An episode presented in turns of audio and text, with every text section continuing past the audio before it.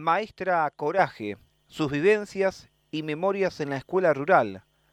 Lilian Bass nació en eh, Villa Masa, en el distrito de Adolfo Alsina, y trabajó 32 años, un esfuerzo que hoy cuesta dimensionar.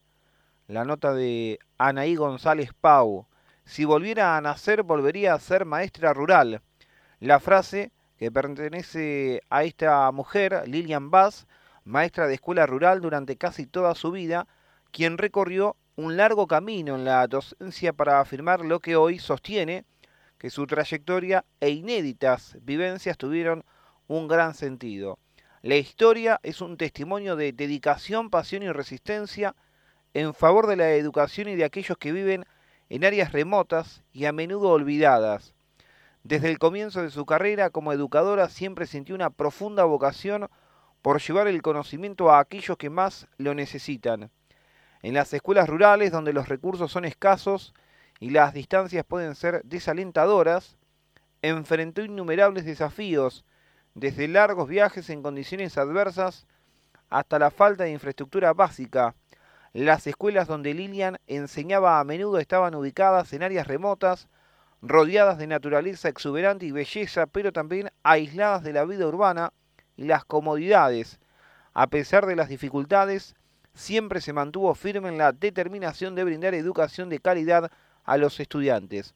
Ella sabía que cada niño merecía la oportunidad de aprender y crecer sin importar la ubicación geográfica. Por eso la llamamos Maestra Coraje. Nació el 29 de agosto de 1953 en Villa Masa, en el distrito de Adolfo Alsina, y se crió en el campo. Su mamá los llevaba a ella y a su hermano en un sulky todos los días hasta la escuela número 6 Julio Argentino Roca en Villa Masa. También en el pueblo hizo la secundaria en el Instituto José Manuel Estrada. Fui tan feliz que me gustaría volver a esa época. Recuerdo hasta cómo se enterraba la rueda del sulky cuando pasaba por las lagunas en la que estaban los patitos, contó. En 1972 se mudó a Carué para estudiar el profesorado de enseñanza primaria en el Instituto de San José del que egresó en 1975. De aquellos años conserva amigas que hoy son familia. A los 22 años, a pocos días del golpe militar del 76, le asignaron la primera escuela. La nombraron directora, aunque jamás había dado clases en una escuela rural. Le tocó la escuela número 25, José Manuel Estrada, del pueblo Avestruz y Paraje Campo, en Adolfo Alsina a 125 kilómetros de Carué y a 50 de Darregueira. Ni una sola práctica me había tocado en escuela rural. No sabía cómo se trabajaba, pero tenía el coraje de los 22 años. A mí me enseñaron los chicos, comentó. Lilian tampoco tenía un auto para llegar hasta allí. Tomó un tren hasta Rivera con una familia y luego siguió sola hasta Darregueira, donde la esperaban para llegar hasta la escuela. Era una escuela de madera que estaba en la punta de una estancia y tenía 10 alumnos. Los chicos me decían, señorita, ahora le tenés que dar clase a los de primero. Después, ahora le tenés que dar clase a los de segundo y así fui aprendiendo. Allí vivió con una familia en un campo que tenía un sulky con ruedas de goma. Cuando me llevaban a la escuela yo bajaba a abrir la tranquera. Un día, al ver el monte cerrado de Piquillín en el límite con la pampa, para el lado de Guatraché, hice un chiste, ahora aparece un puma. Y el señor me contestó, todas las madrugadas. A partir de entonces, todas las noches me preguntaba, ¿hoy aparecerá el puma? Gracias a Dios, nunca apareció, recordó. Luego en la escuela 11 de Colonia Montefiore, a 20 kilómetros de Tres Lagunas y a unos 25 de Rivera, en Adolfo Alsina, conoció una cultura diferente una comunidad judía. Tuve alumnos excelentes y sus padres excelentes, muy cultos y educados. Tenía también alumnos alemanes que hoy tienen más de 50 años.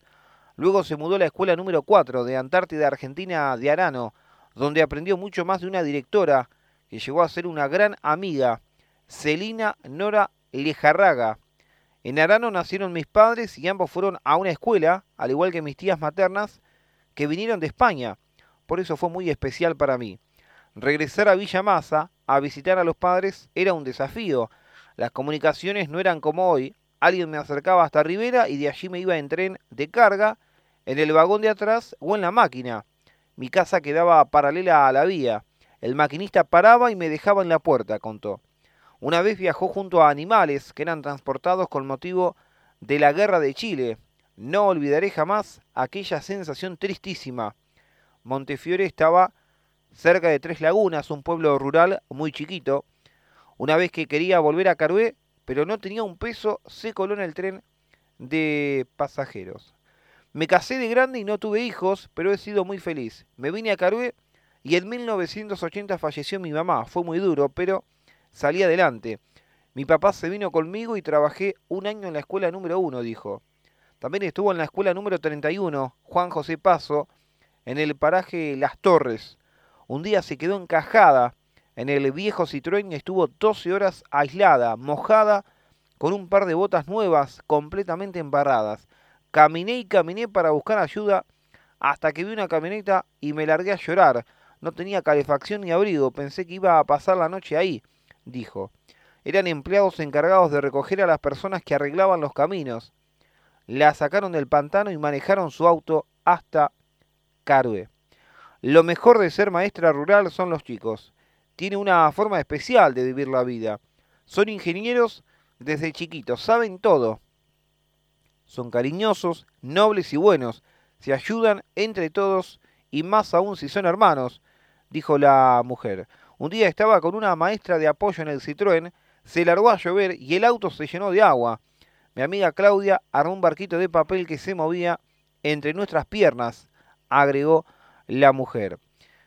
Lilian, además de maestra de educación especial durante 25 años, hay que recordar que se jubiló el 1 de marzo del 2008 y vive en Carué junto a su esposo.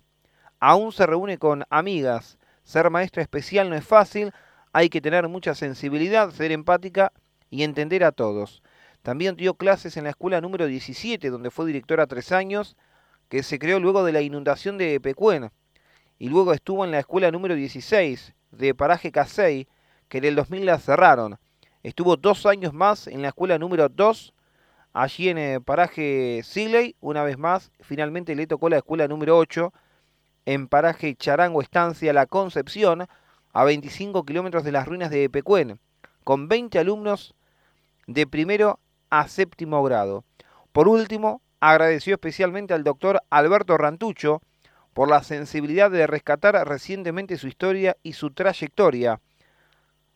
Esta mujer ha sido una fuerza transformadora en la vida de sus alumnos. La dedicación incansable y la determinación para superar cualquier obstáculo es un ejemplo inspirador. A través de su labor ha dejado una marca imborrable en las comunidades rurales, sembrando la semilla del conocimiento y la esperanza de aquellos lugares donde la educación a menudo se considera un lujo inalcanzable invierno, verano, cuando íbamos a dar clase todo era muy lindo en los meses de verano, pero cuando llegaba el invierno teníamos que prender una estufa a queroseno.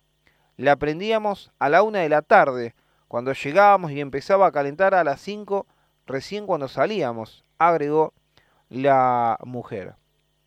También recordó que allá por 1998 el gobierno dotó a todas las escuelas de luz eléctrica pero yo di muchísimos años sin corriente eléctrica. Teníamos distintos métodos para calentarnos. Otra cosa que tuvimos fue DirecTV a fines de los 90 y eso fue muy importante, sobre todo a los fines didácticos.